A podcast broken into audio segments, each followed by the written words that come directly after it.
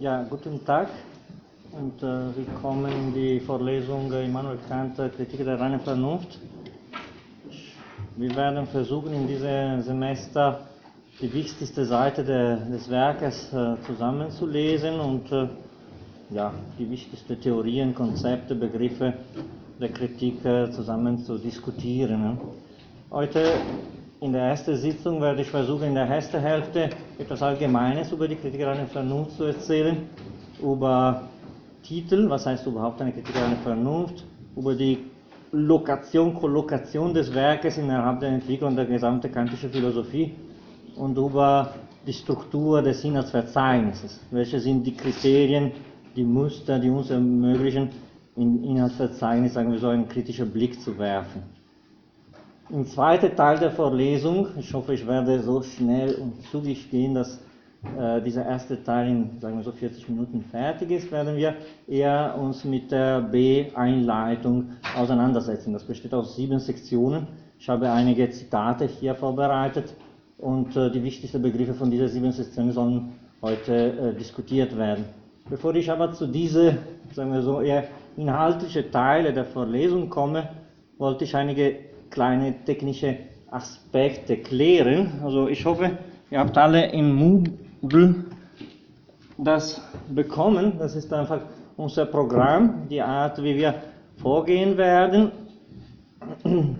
Wir haben vier Sitzungen im Oktober, vier Sitzungen im November und vier Sitzungen im Januar, zwei Sitzungen dagegen in, in, äh, in Dezember und wir werden versuchen, einigermaßen alle Teile der Kritik der Vernunft äh, zur Diskussion zu bringen, was an sich nicht besonders einfach ist.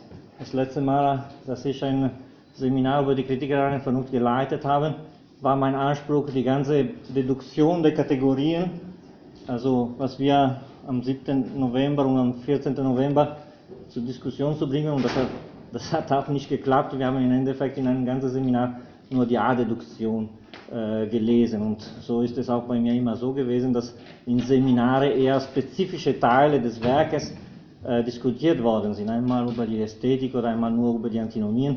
Das macht auch Sinn, Kant so langsam und vorsichtig zu lesen und den ganzen Kontext zu erklären. Andererseits, vor allem für Anfänger, habe ich immer das Gefühl gehabt, man ratet in eine gewisse Ecke und es ist doch voll viel besser, wenn man am Anfang einen Versuch macht, einen gesamten Blick über die kantische Philosophie oder über die ganze Kritik der Vernunft zu werfen. Also das ist in mehreren Hinsichten nicht schlecht. Nicht nur für Anfänger, auch für vorgeschichtene Leser oder Kenner der kantischen Philosophie. Man muss sich relativ zügig und schnell bewegen, um unterschiedliche Aspekte des Werkes zugleich zu begreifen. Und das kann auch eine Einführung sein, um überhaupt sich einen richtigen Eingang zu suchen oder äh, bestimmte Vorliebe in Vordergrund zu bringen. Das heißt, ich glaube, das ist nicht schlecht, was wir jetzt versuchen. Das heißt, das gesamte Werk, wenn auch ein bisschen oberflächlich, das gehört dazu, äh, zu betrachten. Also wir werden, ich werde äh, für jede Sitzung ungefähr 30 Seiten in Moodle verteilen. 30 Seiten nach der Originalpaginierung sind nicht 30 Seiten äh, von das sind ungefähr 20, 25 Seiten.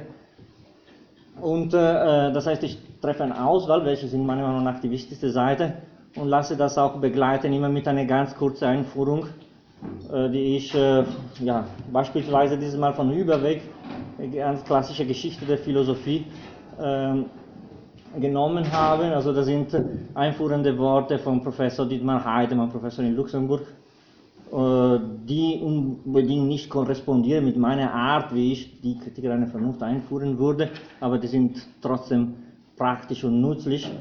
Und äh, am Ende der Sitzung werde ich immer auch äh, die Materialien, die ich hier sagen wir so projiziert habe, äh, verteilen, noch wieder im Moodle.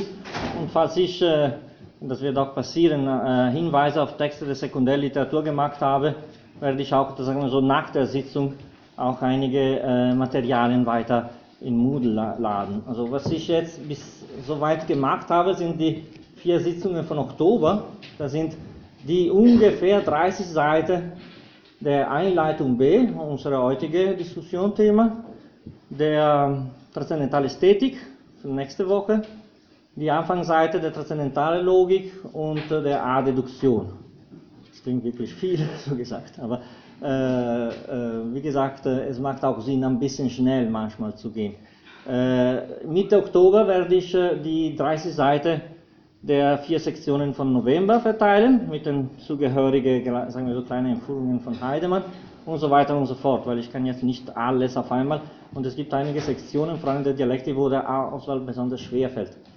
Aber ähm, so werden wir vorgehen. Das Problem, das größte Problem, was ich habe in dieser Vorlesung, ist, dass es kein Tutorium vorgesehen ist. Das war zu spät, um das anzumelden. Und das ist natürlich schlecht, weil äh, da entstehen Zweifel, Fragen, Intuitionen, Erklärungsbedürfnisse und so weiter und so fort. Äh, dass, äh, ich habe gedacht, wenn es äh, äh, gut sein kann, äh, und hier mit einem kleinen T gezeigt, dass wir uns vielleicht einmal treffen, jede, sagen wir so dreimal insgesamt, entweder hier oder woanders, und äh, ein paar Stunden oder äh, äh, Raum für Diskussionen, Zweifel, Frage. Also ich werde für diese, ich würde für diese Sitzungen nichts vorbereiten. Es gibt auch keinen Tutor, der das tut.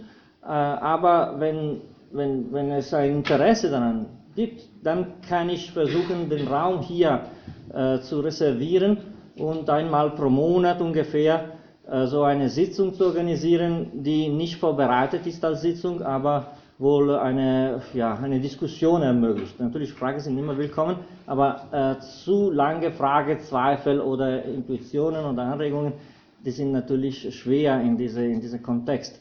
Äh, daher eine kleine Frage. Wäre für euch äh, interessant, dass ich entweder Freitagvormittags oder Freitagnachmittags dreimal im Semester äh, so den Raum reserviere und dass wir uns hier treffen, äh, vor allem vor den Prüfungen, vielleicht kann das nützlich sein, äh, um überhaupt die Themen wieder zu diskutieren, die ich schon hier dargestellt habe. Und in dem Fall wäre, ich würde quasi eine Umfrage machen, wäre besser Freitag vormittags oder Freitagnachmittags. Also das sind die zwei Möglichkeiten. Leider gibt es keine andere. Also das wäre jetzt der 1. November, der 29. November und äh, ganz am Ende, 31. Januar, äh, dass wir uns, sagen wir so, ein bisschen frei hier treffen und über die Kritik einer Vernunft äh, diskutieren. Also ich frage nur ganz kurz, so um eine Idee zu haben, äh, besser äh, wär, wäre für einen Freitagvormittags, äh, okay, und für Freitagnachmittags?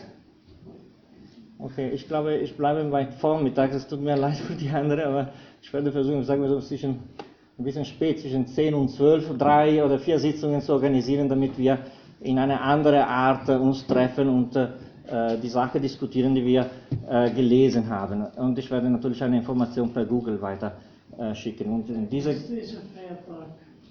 Der 1. Okay. November, was wolltest du sagen? 1. November ist Feiertag. Ja, Okay. Gut. Dann machen wir nach der, am 8. November. Besser. Gut, dann ich notiere das.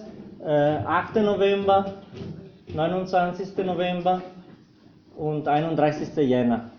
Die Prüfungen werden alle in der ersten Woche vom Februar erstmal und dann dreimal im Laufe des Sommersemesters stattfinden. Äh, und äh, wir werden natürlich die allerletzte Sitzung, äh, sagen wir so, des Tutoriums, also des selbstorganisierten Tutoriums, unmittelbar vor der ersten Prüfung haben. Danke sehr für den Hinweis, ich hatte das übersehen. Ich gehe davon aus, einen Raum lässt sich am Freitag relativ leicht finden und ich werde die Information weiterleiten. Gut, soweit über die Technikalien. Äh, ich versuche jetzt äh, relativ zügig, weil wir haben leider nicht so viel Zeit und wir werden auch immer ein bisschen so in Eile sein, etwas über die Kritik der Vernunft überhaupt zu sagen. Also das ist äh, die gesamte Entwicklung der kantischen Philosophie aus der Perspektive der wichtigsten Schriften von Kant. Also die, würde man die alle hineinbringen, dann wären mindestens dreimal so viele. Das erste, was man merken kann, Kant schreibt manchmal auf äh, Deutsch, manchmal auf Latein. Das äh, hängt nicht von einer Laune oder von Zufall, sondern von der Tatsache, dass er war verpflichtet von der Universität äh, gewisse institutionelle Disputationen auf äh, Latein zu verfassen. So ist es im Jahr 1755 äh, das Jahr, in dem er äh, seine Promotion bekommt mit einer lateinischen Dissertation über das Feuer der Igne das, äh, äh, das prägt zutiefst vor allem seine vorkritische Philosophie, die Auseinandersetzung mit Themen der Naturphilosophie. Das ist ein Versuch, sagen wir so, elastische Kräfte, was macht er auch mit den Winden und mit anderen Elementen auf äh, mechanische Gesetze der Physik zu reduzieren. Im gleichen Jahr eine andere Dissertation, dieses Mal Natur, äh, dieses Mal metaphysischer Charakter, die Nova Delucidatio, so Principorum Primorum Cognitionis Metaphysica Nova Delucidatio. Das ist das erste äh, Werk, in dem Kant sich mit der Grundlage der, der klassischen Ontologie und Metaphysik auseinandersetzt. Und das ist ein Text, äh, was immer die, äh, so heute würde man sagen, die Habilitation äh, ermöglicht und unmittelbar danach eine andere Disputatio, die physische Monadologie, die hat auch einen Charakter, eher naturwissenschaftlicher Charakter, also ein Vergleich zwischen Mathematik und Physik in Bezug auf Problematik der Monade. Das ist die Rezeption, Pro-Rezeption in Fakultate, das ist auch eine Art Habilitation und zugleich Aufnahme in Lehrkörper der Universität Königsberg. Seit 1755 ist Kant Privatdozent an der Albertina in Königsberg in Preußen das war eine äh, Randuniversität, aber eine sehr offene, eine Hanseastadt äh, mit einem großen Hafen, viele Verbindungen zu England und zur Welt überhaupt. Äh, der bleibt Privatdozent von 55 bis 1770. Äh, das ist das Jahr, wo er im August, am 21. August, äh, seine ähm, De Mundi Sensibilis Atque Intelligibilis Formet Principis verteidigt und damit als Ordinarius ähm, angenommen wird. Und seit 1770 bis Ende der 90er Jahre ist Kant äh, weiterhin Professor der Logik und der Metaphysik, aber als äh, ordentlicher Professor, nicht mehr als äh, privater Dozent wie vor. Und er hält regelmäßig Vorlesungen, nicht nur zu Logik und Metaphysik, sondern zu den unterschiedlichsten Disziplinen. Und äh, das, was man merken kann, ist, dass vor der Kritik einer Vernunft gibt es eine riesige Lücke von quasi 15 Jahren Stille wäre die das nicht unterbrochen durch die Dissertatio de Mundi Sensibilis et Intelligibilis, die wie gesagt erzwungen worden ist durch die Tatsache, dass er Professor geworden ist, wäre wirklich quasi nichts erschienen. Es gibt ein paar Ausnahmen, die werden wir auch sehen, aber man spricht wirklich von einer stille Phase, von einem stillen Kant. Äh, die Kritik der Vernunft ist belastet durch die Arbeit von quasi 15 Jahren Erforschung. Das heißt, Kant äh, elaboriert, konstruiert, definiert ein neues System der Metaphysik. Und dann sagt er, weiß nicht, ob er daran glauben soll, in sechs Monate verfasst das ganze Buch. Äh, überrascht. Es gibt natürlich Theorien, die sagen, das ist nicht möglich. In diesem Werk konfluieren Texte, die quasi äh, zehn Jahre davor verfasst worden sind. Es gibt eine ganz große Schiene der Interpretationen der Kriterien der Vernunft, die sogenannte Patchwork-Theorie, äh, die behauptet, ja, das Werk enthält, enthält sowohl äh, kritische als auch vorkritische Teile. Man muss das alles ein bisschen sehen, wie Kant das Ganze in Endeffekt komponiert hat. Das ist äh, natürlich ein, Problem, weil ein Text ist so beladen von, von Erforschungen durch so viele Jahre. Andererseits macht die, die, die Wichtigkeit und die Reichtum von dieser, von dieser Texte äh, besonders hoch. Äh, der Punkt, was ich auswählen würde, als wirklich eine, normalerweise man teilt die kantische Philosophie in kritische und vorkritische, das hat mit einer Zeile so ein bisschen banal gezeigt. Das Werk, was, wo wirklich eine Wende stattfindet, ist vielleicht von 66, die sogenannte Träume eines Geistersehers. Äh, das ist ein bisschen das Werk, in dem Kant sich äh, endgültig von alten Systemen der Metaphysik befreit, in eine wahnsinnige Satire über eine der bekannteste der damaligen Spiritualisten, der hieß äh, Emanuel Swedenborg. Er zeigt einerseits, dass die Metaphysik in ihrer letzten, die klassische Metaphysik, die leibnizianische, wolfische, klassische Metaphysik, in der er gewachsen ist, äh, in ihre letzte Konsequenz gezogen in eine, in Träumereien landet, dass es keine wesentliche Unterscheidung gibt zwischen äh, Träume der Metaphysik und Träume des Ge Geistseherei. Das ist eine, eine Parodisierung, eine Auslachung und äh, Wegwerfung der, der, der, der, alten Systeme. Die Metaphysik sei tot, seit diesem Moment ist ein ständiger Spruch bei Kant. Andererseits, ausgerechnet in diese Träumereien eines Spiritualisten, so wie Swedenborg, äh, wiederfindet Kant quasi metaphorisch und miniaturisiert das Grundprogramm seiner künftigen Metaphysik. Das heißt, er spielt ein bisschen auf zwei Ebenen. Einerseits eine radikale Abschaffung des Alten und äh, andererseits eine quasi private äh, Entwerfung der möglichen Philosophie, wie die sein soll. Aber in einer dermaßen literarischen und metaphorischen Weise, dass man nur im Nachhinein wiederfinden kann, was Kant danach wirklich äh, philosophisch verfasst hat. Das ist dann quasi eine Art ja, persönliche, literarische und fantastische Entwurf eines philosophischen Systems. Im gleichen Jahr verfasst ein, sagen wir so, Bekannter von ihm und einer der größten Philosophen der Zeit, Johann Heinrich äh, Lambert, äh, ein, ein richtiges, klassisches, enormes Werk der Philosophie, das Novum Organon. Und gut, Kant hat danach 15 Jahre Zeit, um was Ähnliches zu machen, bis er in die Kritik einer Vernunft kommt. Äh, so auch ein, eine, eine, ein Werk, was ein neues System äh, definiert, so wie Lambert. Und äh, das äh, aber durchaus geprägt von dieser Reflexionen der 60er Jahre, durchaus geprägt im Sinne, dass auch im Brief an Lambert scheint kann schon klar zu sein, wie, wie soll sein System aussehen. Und äh, im Grunde, es geht um zwei Formen der Gesetzlichkeit, eine Gesetze der Natur nach dem Muster von Newton und Gesetze der Freiheit nach dem Muster von Rousseau. In der Entwicklung eine doppelte Metaphysik, Metaphysik der Natur und Metaphysik der Sitten. Davor muss ein propedeutischer Teil, wo äh, die Erkenntnislehre über sich selbst reflektiert, das ist die Kritik einer Vernunft. Erstmal kritisch über unser Erkenntnisvermögen reflektieren und dann nach dieser propädeutischen Reflexion äh, der Vernunft über sich selbst kann man doch starten und die zwei Systeme der Metaphysik entwickeln und die müssen nach den zwei Muster von Rousseau und Newton, wenn man will, zwei Formen der Gesetzlichkeit äh, entwickeln und das prägt zutiefst die ganze äh, Entwicklung der, der künftigen Werke, weil wenn ihr seht, in Mitte der, der, der 80er Jahre, 85, äh, die Metaphysik von Grunde der Naturwissenschaft und dann ein Jahr, äh, in 86, sorry, und ein Jahr davor die Grundlegung zur Metaphysik der Sitten, die danach eine Metaphysik der Sitten sein wird. Das heißt, diese Idee, zwei Metaphysiken zu entwickeln, bleibt immer präsent bei Kant.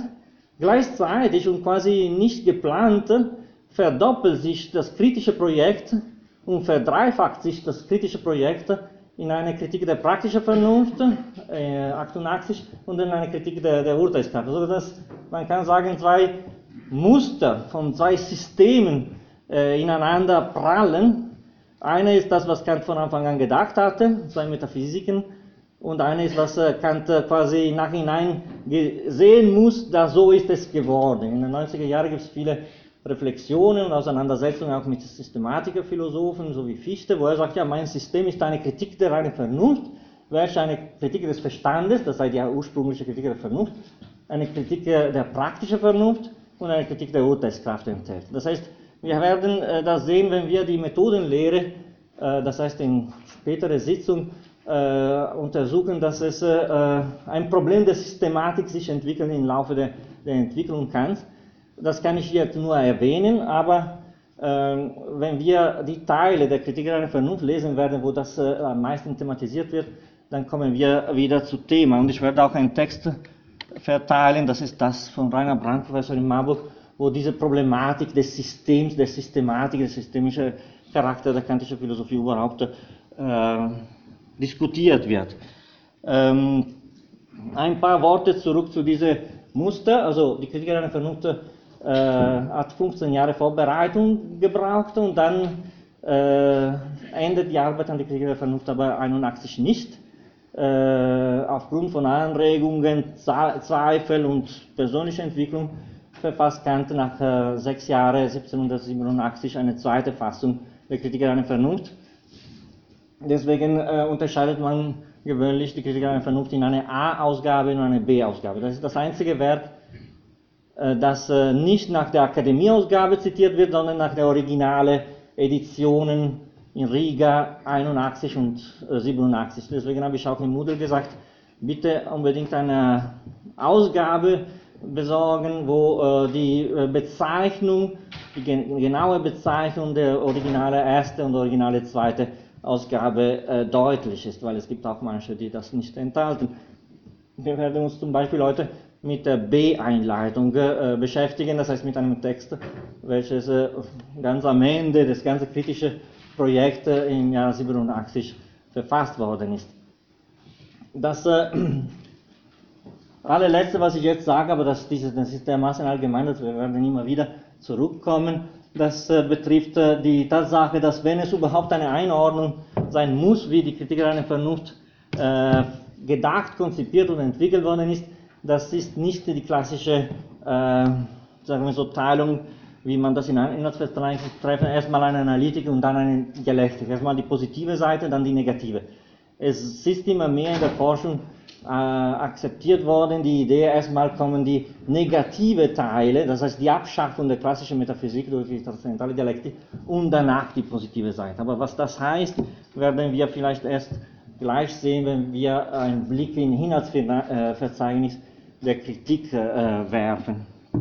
Das äh, werde ich natürlich wie alle äh, Schemata, die ich zeige, auch per Moodle verteilen und das wird uns sowieso immer begleiten, weil das ist nichts anderes als das Leben Kant aus der Perspektive seiner Hauptwerke dargestellt. Wenn jemand äh, besondere Interesse hat an die persönliche, quasi biografische Entwicklung der Philosophie Kants, dann kann ich nur empfehlen, dieses Werk, das ist äh, meiner Meinung nach die beste Biografie, die über Kant verfasst worden ist. Das war 2004 das Jubiläum.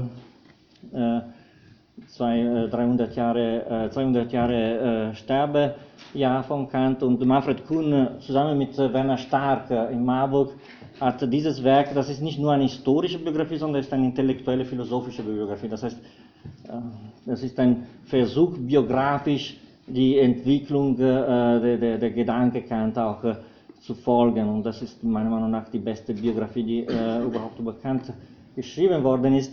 Ähm, einzige vielleicht bisschen Besonderheit ist, dass es, äh, Manfred Kuhn kommt von einer empiristischen äh, amerikanische Tradition und das liest ein bisschen alles aus der Perspektive, sagen wir so, eine skeptische, empiristische äh, Prägung der Philosophie Kant, aber, aber es ist immerhin wirklich ein, ein fantastisches Werk, vor allem wenn man Interesse hat an äh, die äh, Entwicklung des Lebens Kants in Bezug auf seine Texte. Ja, was heißt überhaupt keine Kritik der reinen Vernunft? Das, das ist schwer zu sagen. Also hätten wir hier drei, vier Kantianer und nicht nur eine, dann hätten sie sofort äh, drei, vier unterschiedliche Antworten, die komplett unterschiedliche Richtungen gehen. Ich habe eine sehr äh, einfache äh, Vorschlag in dem Sinne, das ist ein Zitat äh, aus der Kritik der praktischen, nicht der reinen Vernunft, wo Kant versucht, äh, den Titel nicht der Kritik der reinen Vernunft zu erklären, sondern der Kritik der praktischen Vernunft. Und nebenbei sagt uns auch etwas über äh, Sinn und Bedeutung der, der, der, der, der, reinen Vernunft. Also die sind die allerersten Worte von der zweiten Kritik.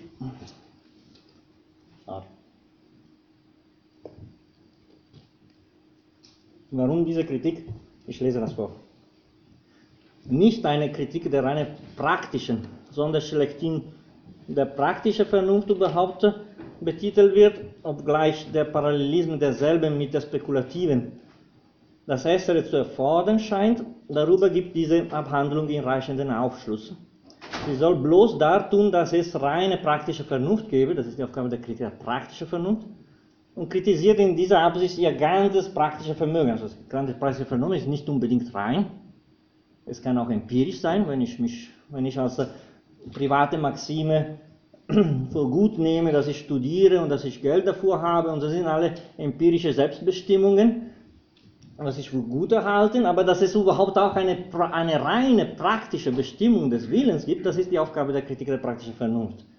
Wenn es ihr, ihr mitgelingt, so bedarf sie das reine Vermögen selbst nicht zu kritisieren, um zu sehen, ob sich die Vernunft mit einem solchen als einer bloßen Anmaßung nicht übersteigen. Das ist genau das Thema der, der Kritik der reinen Vernunft, wie es wohl mit der Spekulative geschieht. Das heißt, im Bereich der praktischen Philosophie haben wir praktische Vermögen und wir müssen einfach sehen, ob es überhaupt was sowas gibt wie, ein, wie eine praktische Vernunft. einmal definiert, müssen wir diese praktische Vernunft nicht kritisieren. Wir müssen die Auseinandersetzung zwischen der empirischen Vernunft und, und reine Vernunft, sagen wir so, thematisieren. Aber dass es so eine reine gesetzliche Bestimmung des Willens gibt, das ist schon hinreichend genug, um überhaupt das Geschäft der, der praktischen Philosophie zu definieren. Ja? Das sogenannte kategorische Imperativ. Handle so, dass deine Maxime als Prinzip eine allgemeine Gesetzgebung gelten können. Das ist die, die Bestimmung des Gesetzes an sich von meinem äh, meine praktischen äh, Willen. Das wird danach mit private, subjektive, empirische Maxime in Verbindung gemacht. Also in der Kritik der praktischen Vernunft geht Kant auf die Suche nach so etwas wie eine reine Vernunft. In der Kritik einer Vernunft geht er nicht auf die Suche nach einer reinen Vernunft, das ist äh, geschenkt, dass es sowas gibt. Es geht eher um eine Unterscheidung Rahmen des Bereiches des praktischen Vernunft, welche sind die legitime Begriffe, Konzepte, Prinzipien, die wir besitzen und gebrauchen und wie sollen wir diese gebrauchen welche sind die nicht legitime Begriffe. Das heißt, es wird eine Teilung, eine Trennung, Kritik heißt, äh, sagen wir so, blöd übersetzt, Beurteilungskraft, Fähigkeit zu trennen.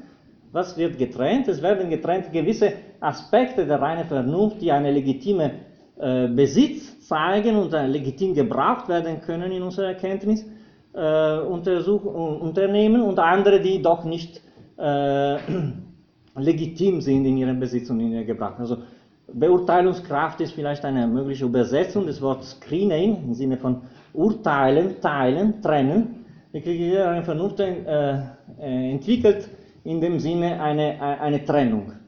Äh, und diese Trennung ist im Inhaltsverzeichnis am besten durch die, äh, durch die Teilung zwischen Analytik und Dialektik gezeigt. Es wird das ganze praktische Vermögen, sagen wir so, kritisch von der Perspektive der Vernunft beurteilen. Was darf bleiben und was darf nicht bleiben und wer darf bleiben darf, inwiefern und in welcher Form darf äh, ähm, behalten werden. Die Kritik der reinen Vernunft äh, hat ungefähr diese Form. Das ist eine Vereinfachung des Inhaltsverzeichnisses das sind wirklich Aspekte, die äh, extrem allgemein wirken können. Und ich bitte ein bisschen um Entschuldigung, dass wir die erstmal so äh, brutal äh, und so, so, so breit äh, betrachten sollen. Aber wenn versuchen wir einen Blick in dieser Inhaltsverzeichnis, was äh, am ersten Blick ein bisschen unverständlich wirken kann, dann haben wir meiner Meinung nach die Möglichkeit, durch gewisse Schablone ein bisschen Ordnung in diese Struktur zu bringen. Ein, ein erstes Ordnungs, äh, sagen wir so, Kriterium, um überhaupt äh, ja, eine Form zu, diese, äh, zu diesem Werk zu geben, ist äh, die, äh, sagen wir so, nach aristotelische klassische Teilung der logischen Schriften von, von Aristoteles, der sogenannten Organen. Also, es war nicht von Aristoteles selbst, aber im Nachhinein üblich, die äh, Werke über die Logik in einer Analytik der Begriffe, Analytik der Urteile, Analytik der Schlüsse und in einer Methodik oder Methodenlehre äh, oder Methodologie äh, zu teilen. Das heißt drei Teile plus eins. Und das wird übernommen von Kant, wo die Begriffe auf der Seite der transzendentalen Analytiker, die Analytik der Begriffe, betrachtet werden die Urteile unter dem Begriff der, der, der Grundsatz, in der Analytik der Grundsätze. Die transzendentale Analytik, äh, Dialektik enthält eine Auseinandersetzung mit dem Begriff des Schlusses und das alles geschlossen durch eine Methodenlehre ganz oben. Das heißt, im Grunde hat die Struktur der Kritik der Vernunft äh, in sich die Form eines Organon. Was überhaupt für eine Logik ist das? Das muss thematisiert werden, weil es ist keine normale Logik. Aber der Versuch, sagen wir so, eine neue, äh, ein neues Organ oder eine neue äh, Erkenntnistheorie in Form von einer neuen Logik zu verfassen, teilte Kant mit vielen Autoren seiner Zeit. Also ich habe vorher erwähnt, äh, Johann Heinrich Lambert, der 66 ein Novum Organon verfasst. Das ist da kein Teil der, des Werkes von Francis Bacon, 120 Jahre oder 130 Jahre davor. Das heißt, die Idee, Aristoteles nicht mehr in seine physikalische, metaphysische Teile, sondern auch in seine Logik zu überwinden durch eine neue Logik. Natürlich, das ist eine Logik, die ist nicht nur ein rein formaler Charakter, sondern ist inhaltsvoll und äh, kann quasi mit einer Erkenntnistheorie äh, als, als Erkenntnistheorie gesehen werden, beziehungsweise sogar als eine Psychologie. Aber wir werden immer wieder finden, dass äh, diese logische Schiene uns äh, von Anfang an begleitet. Und äh, schon heute äh, im zweiten Teil der Vorlesung die Hauptfrage wird klingen, was äh, sind überhaupt synthetische Urteile a priori möglich? Das heißt, es geht äh, um die wichtigste Funktion innerhalb der Logik von Kant, nämlich um eine ganz spezifische, wichtige Form von Urteil. Aber das ist nur ein, ein möglicher Blick in die Struktur der Kritik der Vernunft. Ein, ein anderer, vielleicht noch äh, einfacher und bekannter, ist eine psychologische Aufteilung des Werkes.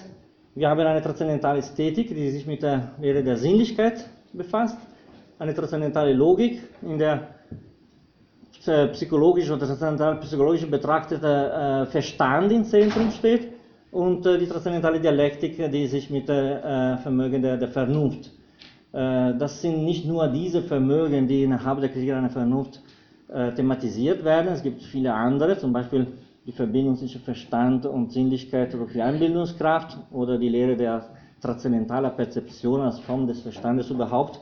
Aber äh, ihr könnt sehen, dass es eine, eine, eine, eine, eine rein logische Betrachtung ist äh, verkompliziert durch eine mögliche psychologische Betrachtung des Werkes und darüber hinaus, und vielleicht das Wichtigste, was man kann, sagen kann über diese Struktur, ist, dass äh, das Ganze, was unter äh, transzendentale Ästhetik und transzendentale Dialektik, äh, transzendentale Analytik fällt, im Grunde eine Art Ontologie, eine Lehre der Objektivität der Gegenstände als solche enthält und die drei Teile der transzendentalen äh, Dialektik, äh, drei Formen von Metaphysik entwickeln. Also Kant war sowohl als Schüler als auch als Lehrer konfrontiert mit einer standardisierten Form der klassischen Metaphysik. Diese bestand damals in einer Ontologie, das heißt eine Lehre der Gegenstände als solche. Das Ding, was ist überhaupt ein Ding? Und dann in drei, und das ist die sogenannte Metaphysica Generalis, und dann drei Teile, wo die drei Formen des Seins, die drei spezifische, unterschiedliche Formen des Seins getrennt behandelt werden sollten. Das war die äh, Psychologie, die Lehre von der Seele, die Theologie, äh, die Lehre von Gott und äh, die äh, Kosmologie. Das ist eine Erneuerung durch Christian Wolff, aber dieses wolfische Muster bleibt für, für, für die ganze 18. Jahrhundert präsent. Also erstmal, was heißt überhaupt ein Ding, ontologisch betrachtet, und dann gehen wir zu den drei spezifischen Formen der, des Dingseins, also Seele, Gott und Welt. Äh, in den drei Metaphysika Spezialis. Äh, das sind, äh, diese Muster auch lässt sich wiederfinden in der Kritik einer Vernunft, in dem kann man sagen, die transzendentale Ästhetik und die transzendentale Analytik eine neue Ontologie, eine Lehre des Dinges, des Seins überhaupt enthält und dann in der transzendentalen Dialektik aber negativ über die Unmöglichkeit überhaupt etwas über die Seele, über die Unmöglichkeit überhaupt etwas über die Welt, äh, als allgemeiner Begriff, und über die Unmöglichkeit überhaupt etwas über Gott zu sagen. Das sind, die sind die drei negative Teile, die äh, Kant äh, anstatt der drei Metaphysika Spezialis entfaltet. Und das ist vielleicht das, das Einfachste, was man sagen kann über Inhaltsverzeichnis der Kriterien Vernunft. Erstmal, was ein Ding sein soll, und dann die drei Teile ne negativ betrachtet. Man kann auch sagen, ja, wie ich schon ein bisschen erwähnt habe, dass von Anfang an war die Idee, diese negative Teile zu entwickeln, äh, präsent und überhaupt anstatt eine Lehre von Gott, von Seele und von Welt zu entwickeln, eine praktische Philosophie an dieser Stelle äh, zu äh, entfalten. Deswegen Metaphysik der Natur und Metaphysik der Sitten.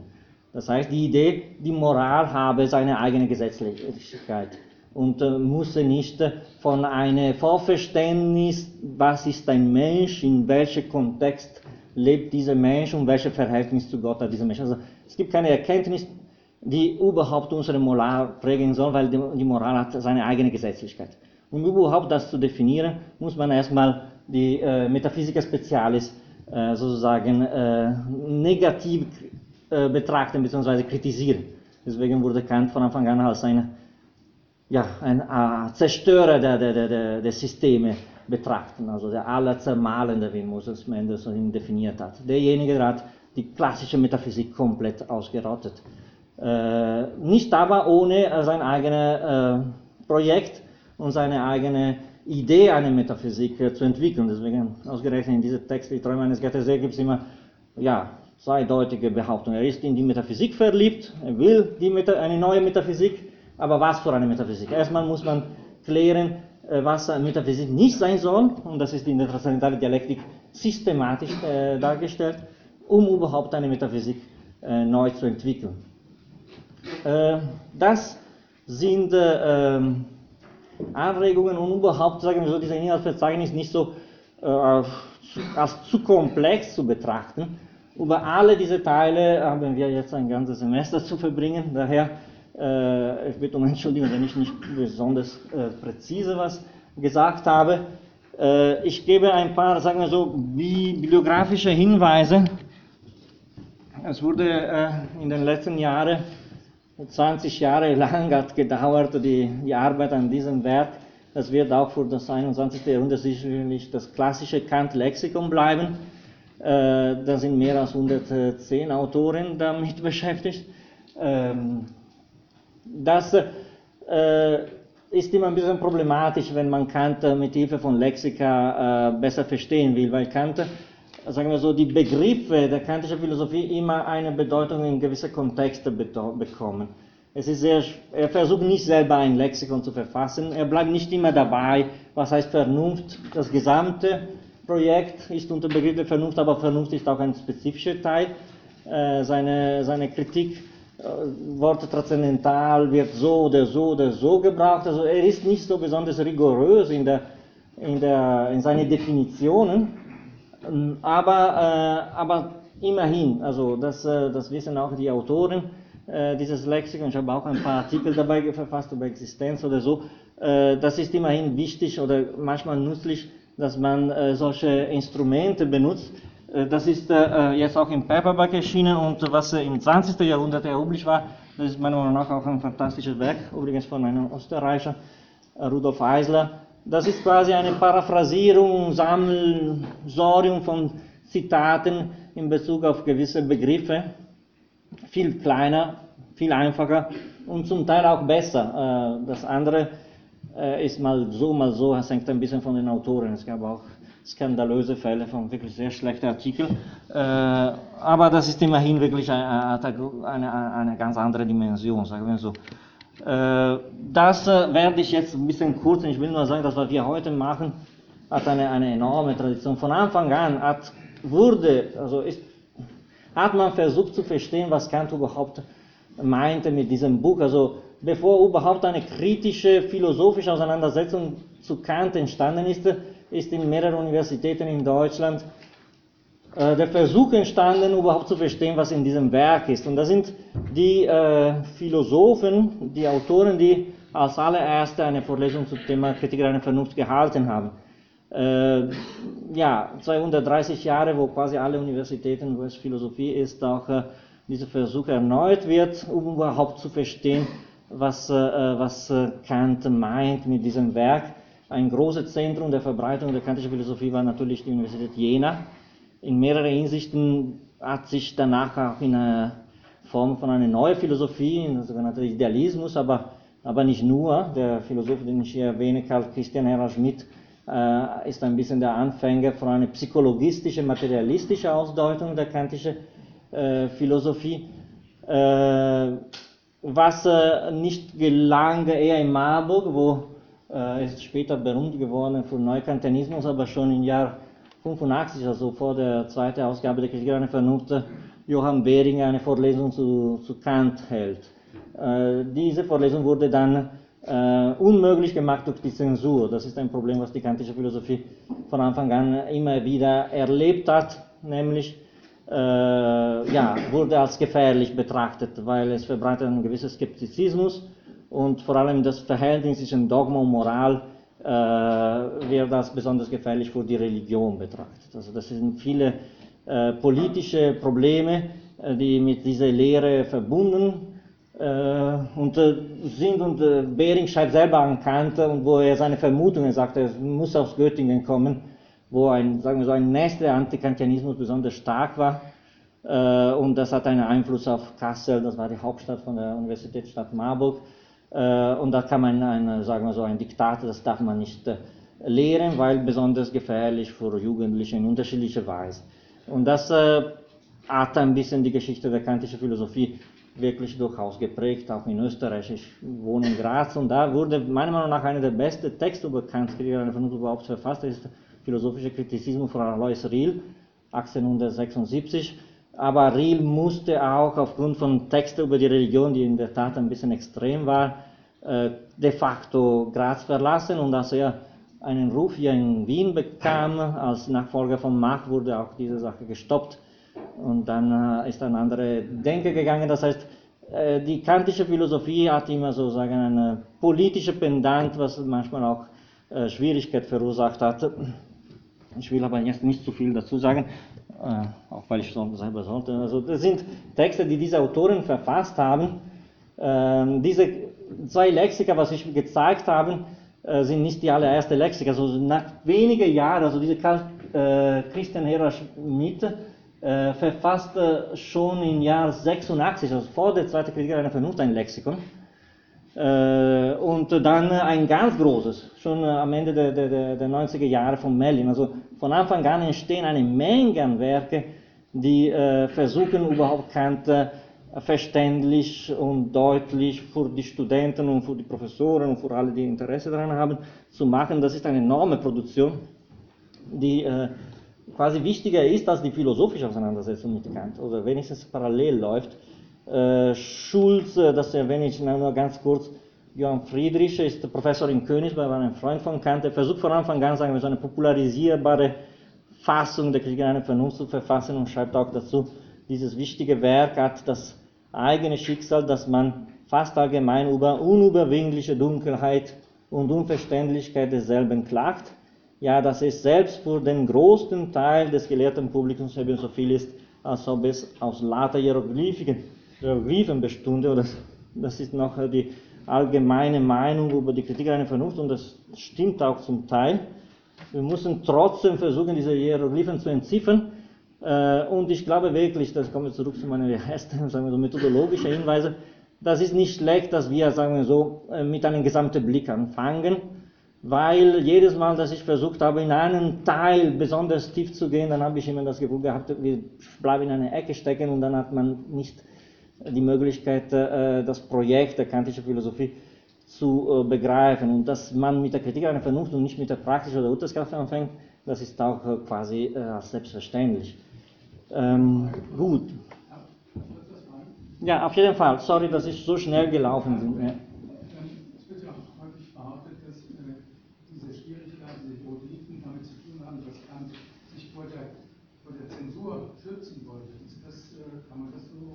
Ja. Ja. Das ist eine. Ja, es gab vor allem eine, eine Zeit am Anfang der 90er Jahre, äh, wo die, ja, eine, eine, eine Kontrareformation, sagen wir so, mit äh, Friedrich Wilhelm II.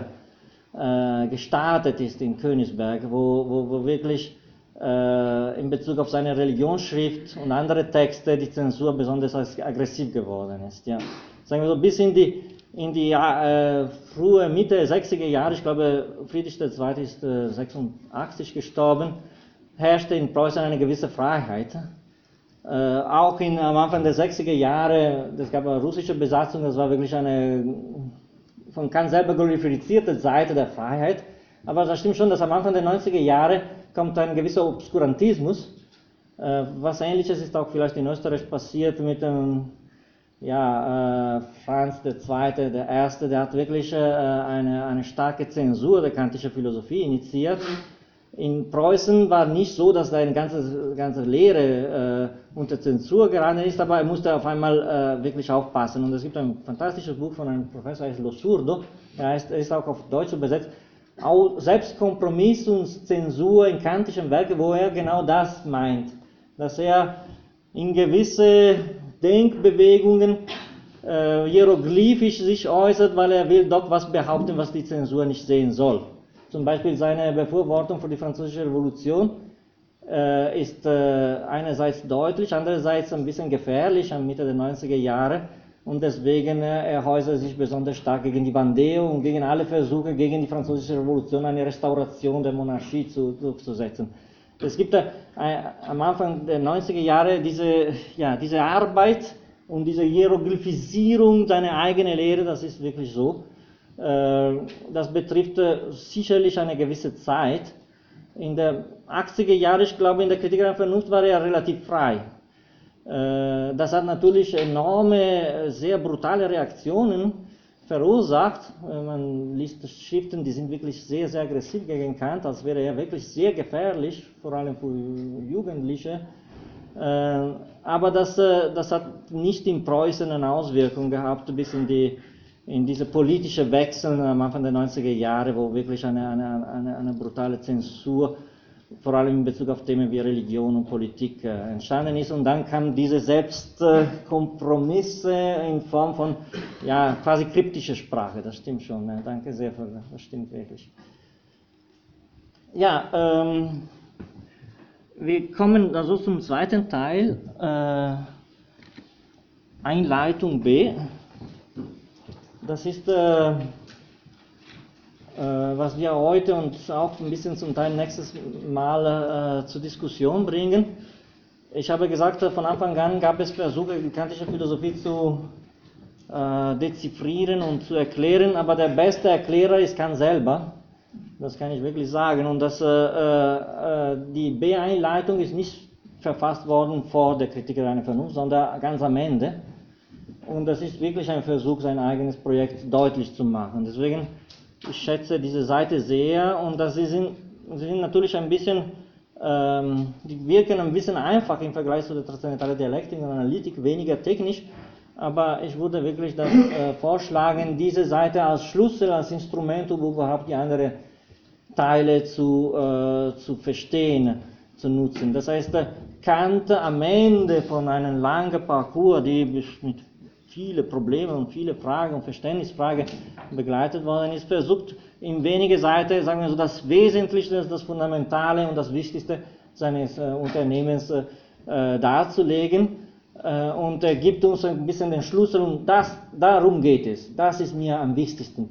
Und äh, bitte, wenn ihr danach äh, die verwickelte Teile des Systems betrachtet, immer das vor Augen halten. Deswegen ist die B-Einleitung meiner Meinung nach fundamental wichtig äh, und äh, hat auch den Vorteil, dass es äh, relativ einfach ist. Ich habe hier in diese A bis G äh, Buchstabe eine persönliche Zusammenfassung der Hauptinhalte, der, also wirklich minimal, der Hauptinhalte der B-Deduktion, der B-Einleitung äh, verfasst. Wir werden jetzt Zitate aus alle sieben Kapitel zusammenlesen und diskutieren. Äh, und ich werde danach zurück zu dieser sagen wir so, persönliche Auflistung von Punkten, äh, die äh, versuchen ein bisschen das Wesentliche dieser Seite zu begreifen. Es gibt ein A priori, quasi das Thema von seiner allerersten ähm, Worte in der ersten Sektion der Einleitung, wo Kant, äh, sagen wir so, äh, sich gegen jede Form von radikaler Empirismus setzt, also das allgemeine Gesetzliche in unserer Erkenntnis darf nicht auf eine Wiederholung des gegebenen Materials reduziert werden. Und wenn dieser priorische durch eine äh, Notwendigkeit definiert werden kann, dann soll diese Notwendigkeit äh, nicht eine analytische, sondern eine synthetische sein. Was heißt das? dass äh, ich würde empfehlen, dass wir äh, lesen ein bisschen Kant und dann ein bisschen zurück zu dieser Schablone immer wieder kommen, äh, weil es ist immer besser, Kant zu lesen als äh, irgendwelche Interpret. Das ist aus der B-Einleitung. Äh, natürlich die, die Bezeichnung B ist die Seitenangabe nach äh, der zweiten Ausgabe der Kritik an der Vernunft, also 1787. Es ist manchmal bei Seite, manchmal im Text gegeben. Und das wird so auch sein, dass äh, notwendigerweise, also es wäre jetzt problematisch, wenn ich sagen würde, ja, lesen wir jetzt hier oder so, weil wir haben zu viele unterschiedliche Ausgaben. Es ist immer besser, dass ich vorbereite die Zitate, die wir zusammenlesen. Ähm, und ihr könntet äh, immer das folgen mit dieser Bezeichnung A oder, oder B. Äh, das sind die allerersten Worte, soweit ich mich erinnere, von der, äh, von der B-Einleitung. Das war auch unsere Aufgabe, sagen wir so, für heute. Äh, genau, dass alle unsere Erkenntnis mit der Erfahrung anfangen, daran ist gar kein Zweifel. Denn wodurch sollte das Erkenntnisvermögen sonst zur Auf Ausübung erweckt werden, geschehe es nicht durch Gegenstände, die unsere Sinne rühren. Der Zeit nach geht also keine Erkenntnis in uns vor der Erfahrung vorher und mit dieser fängt alle an. Wenn aber gleich alle unsere Erkenntnis mit der Erfahrung anhebt, so entspringt sie darum doch nicht eben alle aus der Erfahrung. Ich lese weiter. Es ist eine der näheren Untersuchung noch benötigte Frage, ob es ein dergleichen von der Erfahrung und selbst von allen Eindrücken der Sinne unabhängiges Erkenntnis gebe. Man nennt solche Erkenntnisse a priori und unterscheidet sie von den empirischen, die ihre Quelle a posteriori, nämlich in der Erfahrung haben. Also wir können sagen, es gibt ein Primat der Erfahrung, es ist ein zeitlicher Primat der Erfahrung, aber kein logisches. Also es gibt Begriffe a priori, die für Kant als die Möglichkeit der äh, Erfahrung schlechthin gelten. Also das Begriffe a priori, die überhaupt eine Erfahrung als solche definieren. Also das äh, gebe ich auch ein bisschen als Aufgabe für die äh, zu Hause, um, um, sich möglichst klar zu machen, was, sagen wir so, unter den Begriffen von Empirismus und Rationalismus äh, verstehen kann, überhaupt und in, den 18. Jahrhundert. Sicherlich ist das äh, bei Kant, äh, das ganze Werk ist durchaus geprägt durch eine freundliche, aber genauso radikale Entgegensetzung gegenüber Formen des klassischen Empirismus. Wir haben schon Francis Bacon zitiert, man könnte auch äh, die klassische Jung'sche Philosophie oder Werke von Condillac. Die Idee, alle es entsteht aus der Sinnlichkeit in einem Prozess von Induktionen, die auf der Basis von einer äh, sinnlichen materialen Wahrnehmung plus Reflexion auf diese Wahrnehmung, so wie bei Locke, entsteht. Also ich will das jetzt nicht äh, tiefer betrachten, aber die Grundidee der, der kantischen Philosophie ist, dass äh, nein, und überhaupt solche, sagen wir so, Assoziationen empirischer Natur zu haben, müssen wir uns erstmal verständigen, was überhaupt ein Objekt ist. Also man muss schon eine Einrahmung unserer Untersuchung in eine Struktur, die uns sagt, was ein, ein Ding sein soll, notwendigerweise überhaupt nur ein Ding zu sein, um überhaupt danach eine empirische Untersuchung anzufangen. Also wenn Jung sagt, ja, das Allgemeine lässt sich allmählich zeitlich gewinnen durch äh, Reproduktionen, Festlegungen von Rekurrenzen des Empirischen. Und wir können das Allgemeine auf das Besondere reduzieren, äh, Kant sagt, nein, es gibt ein A priori. Und um überhaupt diese empirische äh, Rekurrenzspiel zu entfalten, müssen wir uns erstmal verständigen, was ein Ding überhaupt ist. Also, das sind, sagen wir so, allgemeine notwendige Bedingungen der Möglichkeit unserer Erfahrung überhaupt. Zum Beispiel, sie sind aber sehr einfach zu verstehen. Wenn ein Ding ist, dann muss es als Ding im Raum sein. Wenn ein Ding ist, dann muss es ein Ding in der Zeit sein. Also das ist die, äh, äh die Grundform des Gegebenen, was die Kritiker einer Vernunft als wichtigste behält, um überhaupt danach auch äh, das Empirische thematisieren zu können. Also wir können uns nicht, sagen wir so, von Anfang an mit dem Gegebenen auseinandersetzen, wenn wir uns erstmal nicht mit den Bedingungen dieser Gegebenheit überhaupt äh, beschäftigt haben. Das heißt, es gibt ein A priori, aber dieser A priori bedeutet, gibt nur, ist nicht eine Flucht aus der Erfahrung. Wir müssen nicht so wie bei Plato die Welt des Gegebenen als eine, eine trube Welt der, der, der Verwirrungen verlassen, um überhaupt da oben im Reich der Idee mit dem Verstand überhaupt zu begreifen und dann zurückzukommen. Es gibt ein A priori, aber dieser A priori definiert die Form selbst der Erfahrung.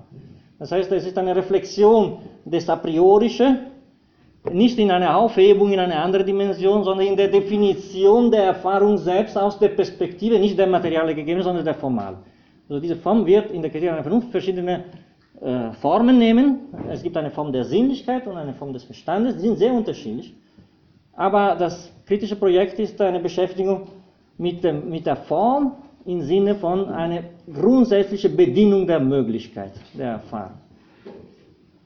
Äh, und äh, was uns jetzt hier kannte, habe ich versucht, so, äh, hier kurz zu sagen, es gibt ein A priori der Erkenntnis. Jetzt, wir müssen auch ein bisschen verstehen, was, was, was dieser A priori äh, überhaupt ist. Äh, und im zweiten Teil äh, definiert das, die, die, die, das a priori durch die, sorry, durch die Bezeichnung derselben äh, als Allgemeinheit äh, und vor allem Notwendigkeit. Also Erfahrung lehrt uns zwar, dass etwas so oder so beschaffen sei, aber nicht, dass es nicht anders sein könnte. Das ist eine, äh, eine Notwendigkeit in dieser Satzenthalte. Ne? Findet sich also erstlich ein Satz, der zugleich mit seiner Notwendigkeit gedacht wird, so muss es sein. Ja? Die, die, kritische Philosophie ist eine Auseinandersetzung mit notwendigen Sätzen. Äh, unter dem Begriff der a priori versteht man erstmal notwendig. Aber nicht nur notwendig, sondern auch allgemeingültig. Das heißt, will man verstehen, was bei Kant a priori bedeutet, kann man das entweder negativ in Entgegensetzung zu a posteriori, das ist nicht das gegeben mannigfaltige Materiale, sondern das äh, formal an sich gegebene, es ist nicht a posteriori, aber dann inhaltlich konkretisiert das Notwendige und Allgemeingültige. Das Begriff der Allgemeingültigkeit enthält aber ein bisschen eine, eine Gefahr, das wird hier ein bisschen be, betrachtet von Kant. Zweitens, also äh, findet sich also erstlich ein Satz, der zugleich mit seiner Notwendigkeit gedacht wird, so ist es ein Urteil a priori. Wenn ich zum Beispiel sage, jedes Ding, das überhaupt ist, ein, muss in Raum und in der Zeit sein, das ist ein, ein Satz a priori. Zweitens, Erfahrung gibt niemals eine Urteilen, äh, ihren Urteilen wahre oder strenge, sondern nur angenommen und komparative Allgemeinheit durch Induktion. Also man, man trennt hier quasi zwei unterschiedliche Formen der Allgemeinheit. Es gibt eine strenge Allgemeinheit, die ist quasi die Konsequenz von der Notwendigkeit. Es ist allgemeingültig, weil notwendig, weil das Gesetz ist da und deswegen ist allgemeingültig.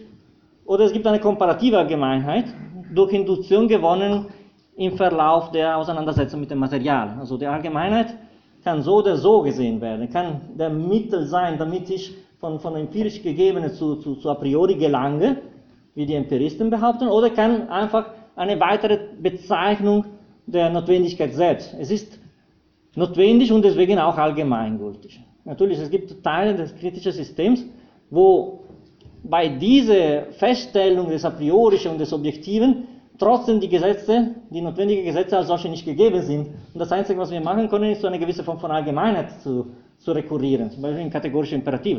Kategorische Imperativ sagt, ja, handle so, dass deine private Maxime Prinzip einer allgemeingültigen Gesetzgebung sein können. Das heißt, da ist eine Entprivatisierung des Besonderen in einer Allgemeinheit, ohne das Gesetz als solches zu erkennen. Es ist ein Versuch, zu diesem Gesetz zu gelangen, was als solches nicht möglich ist. Aber das Einzige, was wir machen können, ist, sagen wir so, uns zu entprivatisieren.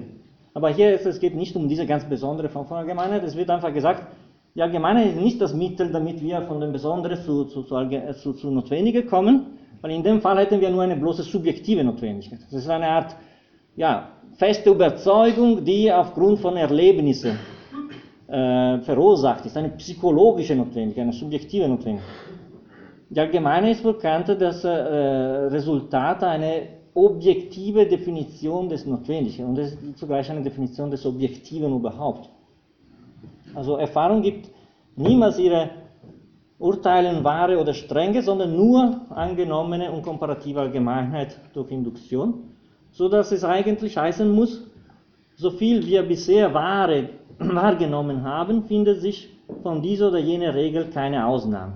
Wird also ein Urteil in strenger Allgemeinheit gedacht, das ist so, dass gar keine Ausnahme als möglich verstattet wird, so ist es nicht von der Erfahrung abgeleitet, sondern schlechterdings a priori gültig. Notwendigkeit und strenge Allgemeinheit sind also sichere Kennzeichen einer Erkenntnis a priori. Also wir haben hier eine Definition des a priori. Nicht nur eine negative, das nicht was a posteriori, sondern eine, eine, eine, eine inhaltliche. Und gehören auch unzertrennlich äh, zueinander. Also Primat hat die Notwendigkeit und unmittelbar daneben äh, die Allgemeinheit. Das äh, hatte ich, ja, A Priorität heißt Notwendigkeit und Allgemeingültigkeit, das ist das ein bisschen kurz zusammengefasst. Aber die Notwendigkeit des A priori soll auch, also jetzt lese ich, was ich selber geschrieben habe, und vor allem als eine synthetische, also nicht analytische gedacht werden. Und das ist, äh, sagen wir so, eine, eine Schlüsselpassage äh, dieser Seite der, der, der, der, Einleitung. Normalerweise versteht man unter Notwendigkeit die äh, Äußerung einer Identität, das heißt eine analytische Notwendigkeit, versteht Kant, äh, was uns aber äh, jetzt interessiert, ist er eine, äh, eine, eine synthetische Art von Notwendigkeit. Bevor ich zu diesem Punkt komme, das ist ja allerdings zentral, will ich aber äh, eine Sekunde äh, etwas über, über, über Teil 3 unserer Einleitung schreiben, äh, sagen, wo es noch nicht um diese, sagen wir so, zusätzliche Bezeichnung der, der, des Notwendigen durch den Begriff des Synthetischen. Also wir sind noch nicht dabei, jetzt das äh, Synthetische a priori zu definieren, sondern äh, wir haben erstmal gesagt, es ein a priori muss sein. Welche Form von a priori hat Kant noch nicht gesagt? Äh, in Paragraph 2, äh, meiner Meinung nach, ist wirklich diese modale Prägung des a priori in Forderung, das ist wirklich ein, ein fundamentaler Aspekt der kantischen Philosophie. Das ist eine Art, äh, meiner Meinung nach, der beste Blick, was man in die Kritik einer Vernunft werfen kann, ist aus der Perspektive der Modalität. Also es geht um Notwendigkeiten. Was versteht Kant unter Notwendigkeit? Äh, ist äh, gleichzeitig ein Verständnis des des Objektiven. Ne? Äh, es gibt um gewisse Urteile oder Behauptungen, die überhaupt sein müssen, um überhaupt Gegenstände der Erfahrung zu haben. In Paragraph 3, die Mathematik gibt uns ein glänzendes Beispiel. Das ist nicht zufällig, dass die Mathematik so, so wichtig ist in diesen Seiten. Und das werden wir in der nächsten Sitzung über die transzendentale Ästhetik immer wieder finden. Also die Mathematik gibt uns ein glänzendes Beispiel, wie weit wir es unabhängig von der Erfahrung in der Erkenntnis a priori bringen können. Also natürlich, die Mathematik ist immer für alle Rationalisten der erste Sprung ins Ideale gewesen auch bei Plato, also ein Zwischenwelt zwischen Materie und Idee, ist erstmal das Mathematische. Und äh, die Mathematik war zugleich, sagen wir so, die einzige sichere, strukturierte Wissenschaft. Wie man versteht die Mathematik, dann hat man auch ein gewisses System der Philosophie zu verstehen. Also das war extrem wichtig, die Mathematik philosophisch zu begreifen und zu äh, lokalisieren vor allem im Versuch von Kant gegen eine gewisse Form von Rationalismus, hat das von mathematischen äh, ein, ein, ein, Muster des, des Philosophieren gemacht, so wie in der Schule von Leibniz und von Wolf.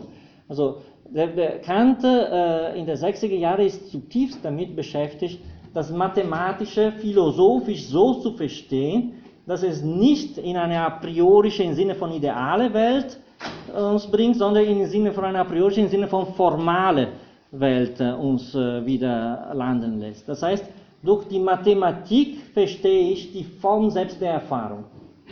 Es gab natürlich, wenn man versucht, das Mathematische, sagen wir so, zu begreifen, kann man entweder das rein empiristisch, als wäre das die Folge von, ein, von Erlebnissen, das Zählen der Steine, oder rein idealistisch. Kant versucht, sagen wir so, eine Art Lokalisierung des Mathematischen in der Sinnlichkeit, ohne auf das A priorische zu, zu, zu, äh, zu verzichten. Das heißt, in der Sinnlichkeit selbst gibt es eine Form, die ist a priori.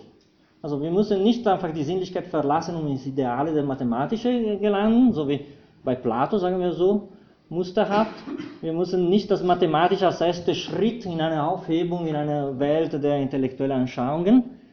Wir müssen mit dem Mathematischen doch in die Sinnlichkeit wieder zurückkehren äh, mit dem Anspruch, von dieser Sinnlichkeit das rein Formale zu begreifen. Das heißt, es gibt reine Formen der Anschauung. Das ist das Thema der transzendentalen Ästhetik. Es gibt eine Reinheit der Sinnlichkeit.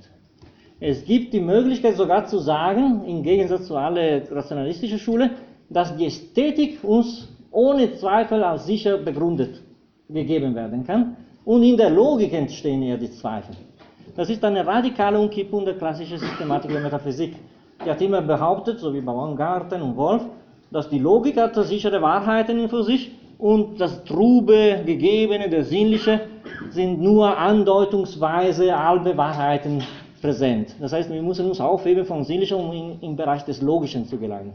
Also die Kritik einer Vernunft, ich zeige nochmal die Struktur, äh, enthält eine transzendentale Ästhetik und eine transzendentale Logik, aber der Anspruch ist, dass am, am schlimmsten und am schwersten sind die Probleme und die Fehler nicht in der Ästhetik, da ist alles sicher, sondern in der transzendentalen Logik. Deswegen die Spaltung zwischen Analytik und Dialektik. Das, ist das, das Problematische ist äh, konstituiert durch die Logik, nicht durch die Ästhetik.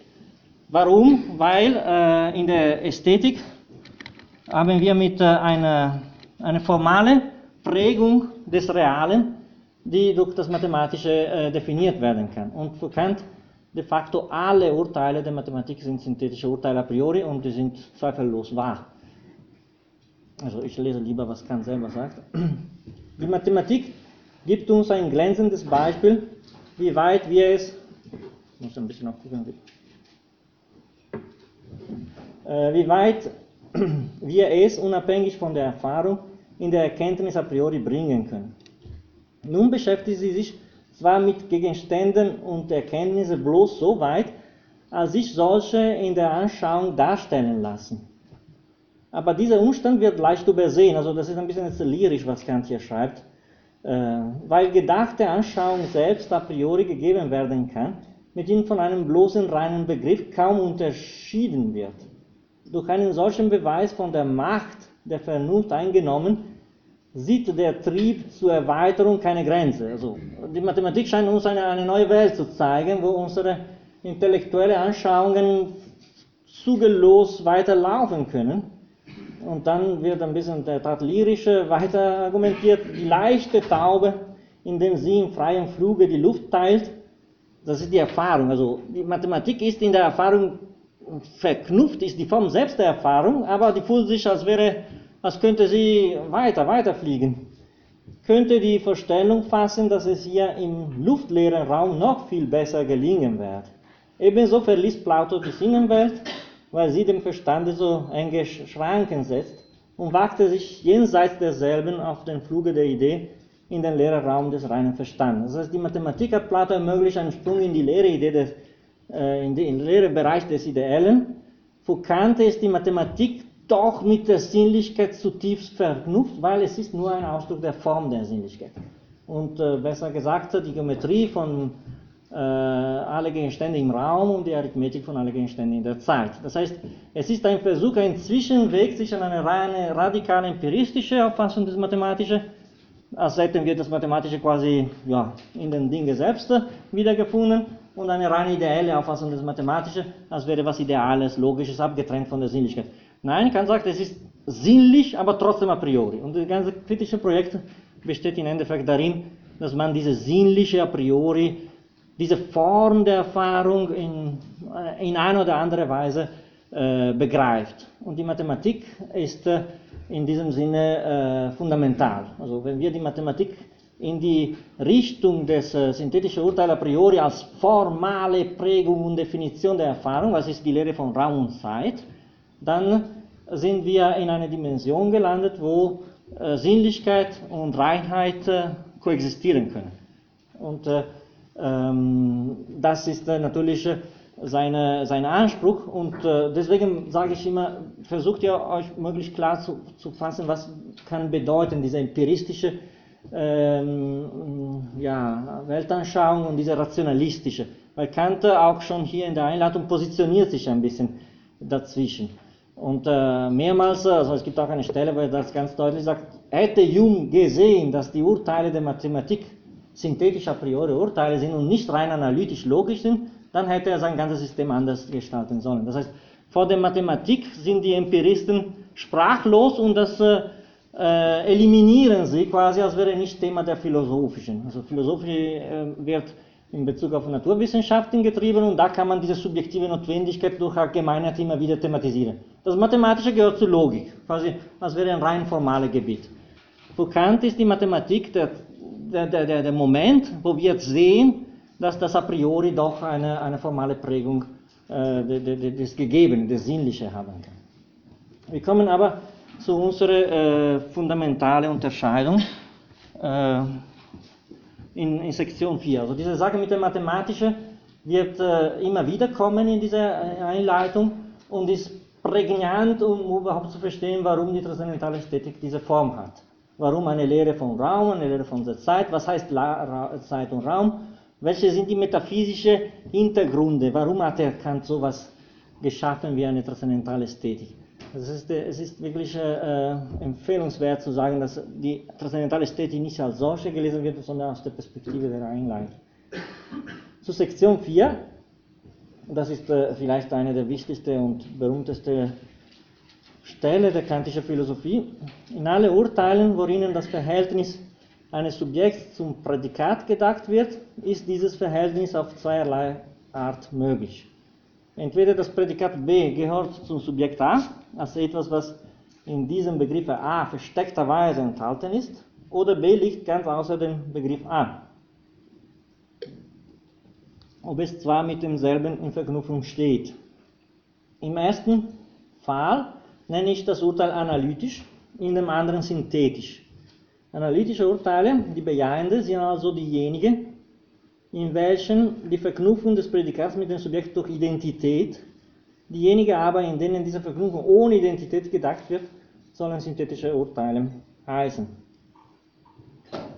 Also was ist ein synthetischer Urteil? Es ist ein zusammengesetztes Urteil oder eine zusammengesetzte Aussage, die zwei verschiedene und unabhängige Identitäten verknüpfen. Ja? Das ist synthetisch im Sinne, dass zwei Identitäten, Entitäten, die an sich getrennt unterschieden sind, werden in diesem Urteil äh, miteinander gebunden. Analytisch ist ein Urteil, wo diese Trennung der Identitäten nicht stattfindet. Wenn ich sage zum Beispiel, ein Quadrat hat vier Ecke, dann äußere ich nur eine, Charakteristikum des Quadrates. Wenn ich sage, eine, ein Ball ist rund, das ist im Begriff selbst des Balles rund zu sein. Aber wenn ich sage, ein Quadrat ist blau oder ein Ball ist rot, dann verbinde ich das äh, Unterschiedliche in einem Urteil. Es muss nicht sein per Definition, dass ein Ball blau oder rot ist. Es muss aber sein per Definition, dass ein Ball rund ist. Äh, das heißt, analytische Urteile äh, äußern de facto nur eine Identität, die schon in diesem Begriff enthalten ist.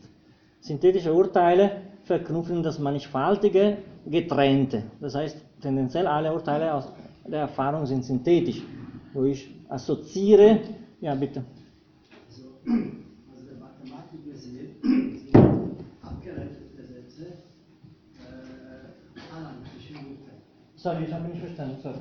Nein, aus der Mathematik gesehen sind abgeleitete Sätze analytische Sätze. Ja. Und Kant sagt, das sind alle mathematische Sätze, sind synthetische. Ja. Gibt es hier nicht als so ein Widerspruch?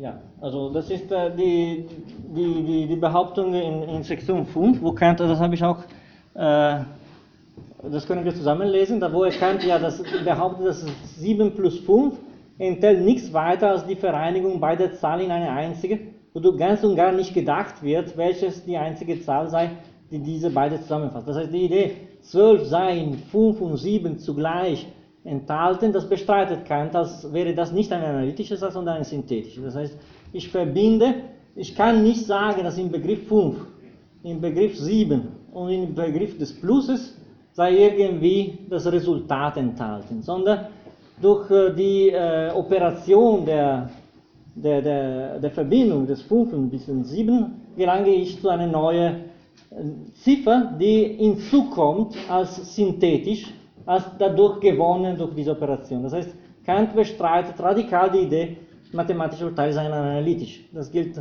für die Mathematik im Sinne von der Arithmetik, aber auch für die Geometrie. Das sagt ebenso wenig ist ein Grundsatz der reine Geometrie analytisch. Weil, dass die gerade Linie zwischen zwei Punkten die kürzeste sei, ist ein synthetischer Satz. Denn mein Begriff von Geraden enthält nichts von der Größe, sondern nur eine Qualität. Das heißt, in alle diese Urteile kommt etwas hinzu, was nicht in der vorgegebenen Elemente enthalten ist. Und das gibt ihm die Möglichkeit zu behaupten, mathematische Urteile seien im Grunde nicht analytisch, sondern synthetisch. Äh, das äh, ist eine offene Frage in der Theorie der Mathematik. Das gebe ich zu. Das, äh, Kant wurde widerlegt durch quasi 100 Jahre ja, Logikisierung der, des Mathematischen im 19. Jahrhundert, wo die äh, Verbindung von, zwischen Logik und Mathematik in der Schiene eher von Leibniz als von Kant äh, wieder erstellt worden ist, im Sinne von einer Analytizität des Mathematischen. Es gibt natürlich auch Theorien des Mathematischen, wo dieser sinnliche Charakter äh, mehr, mehr betont wird. Was mir wichtig zu sein scheint, ist äh, ist die Strategie, die dahinter steckt. Also die Idee, das Mathematische sei Synthetische, äh, ist für Kant essentiell wichtig. Essentiell wichtig. um überhaupt, sagen wir so, eine Art Prägung der Erfahrung durch das Mathematische zu definieren. Wäre möglich, die, die Mathematik in die Logik zu reduzieren, eine Art Formalismus der Logik, dann hätten wir nicht die Möglichkeit, von einer Metaphysik zu, rauszukommen, die komplett nach dem Muster dieser logisierte äh, Mathematik äh, ausgeht. Das heißt, Kant versucht, durch die neue Definition des Mathematischen als inhaltsrelevant über unsere Gegenstände der Sinnlichkeit, wenn auch in einer rein formale Weise, zu behaupten, ja, das ist, äh, wir sind nicht mehr im Bereich des rein logischen, wo, wo alle Urteile quasi vom Satz vom Widerspruch abhängig sind, sondern wir sind im Bereich der, der, der Sinnliche, wo wir etwas Konkretes über die Sinnlichkeit selbst der Erfahrung behaupten können. Das heißt, äh, die synthetischen Urteile der Mathematik sind unendlich und die geben uns einen Blick in die Form und Struktur unserer Sinnlichkeit, wie sie rein formal betrachtet sein soll und sein und ist.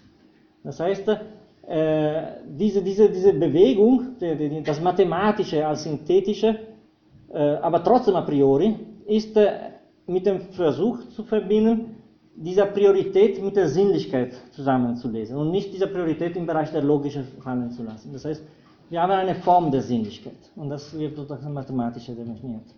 Ja, bitte. Und das war für die damalige Zeit höchst umstritten und revolutionär. Ja, das war revolutionär oder das war, sagen wir so, äh, ein wunderschönes Buch darüber ist, wenn auch alt ist, die Dissertation von Escassir, 1900 geschrieben, wo er zeigt, wie mühsam und wie wichtig war der Versuch von Leibniz, sagen wir so, die alten Elemente der kartesianischen Geometrie äh, auf ein rein logisches Prinzip zu reduzieren. Das heißt, die, äh, die restlichen, äh, sinnlichen Elemente der, der kartesianischen Mathematik auf eine rein äh, arithmetische und logische Struktur zu, zu, zu, zu bringen, in dem nur, nur als Oxter-Prinzip der Satz vom Widerspruch gelten kann. Das heißt, äh, eine rein funktionalisierte Geometrie, in dem von einem Punkt, das ist die, die, die Verneinung selbst der, der, der Ausdehnung, äh, durch Funktionen das Mannigfaltige der Figuren quasi entsteht, rein logisch.